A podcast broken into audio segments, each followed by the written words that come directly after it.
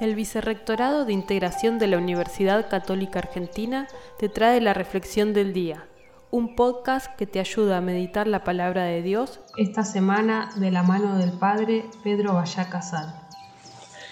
En el Evangelio de este domingo eh, vemos a Jesús en su propio pueblo, donde todos lo conocían, y mm, esa cercanía o esa familiaridad con, con el hombre Jesús les impide ver y creer em, el, su mensaje, ¿no? su realidad divina.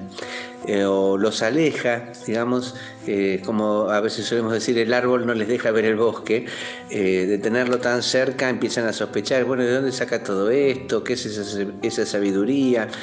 y entonces Jesús dice esa frase que ya quedó en el habla popular, un profeta es despreciado solamente en su pueblo, en su familia y en su casa. Nosotros decimos, nadie es profeta en su tierra.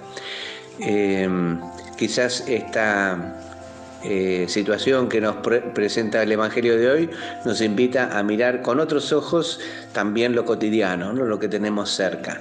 Eh, saber que Dios no nos habla de manera eh, extraordinaria o excepcional, sino en los acontecimientos de cada día, en la gente que tenemos cerca.